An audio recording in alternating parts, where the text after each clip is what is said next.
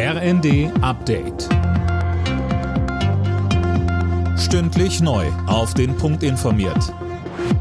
Ich bin Imme Kasten. Guten Abend. Die Zahl ist alarmierend. Jedes zweite Mitglied der Freiwilligen Feuerwehren in Deutschland hat im Einsatz schon Gewalterfahrungen gemacht. Das zeigt eine Umfrage des Deutschen Feuerwehrverbandes. Laut Verbandspräsident Karl-Heinz Banse hat es Gewalt schon immer gegeben.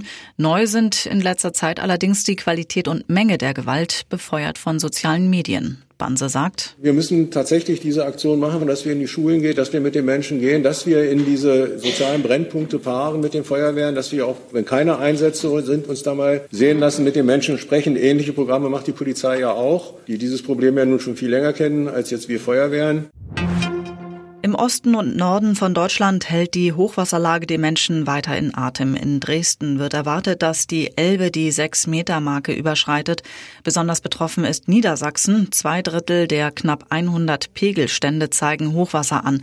Ministerpräsident Stefan Weil sagt. Jetzt richtet sich unsere Sorge allerdings zunehmend darauf, dass die Deiche auch tatsächlich weiter durchhalten. Und deswegen wird überall gerade geschaut, äh, gibt es Nachbesserungsbedarf. Wir haben über 100.000 Menschen, die derzeit derzeit über die äh, Freiwilligen Feuerwehren und über die Hilfsorganisationen überall im Land aktiv sind.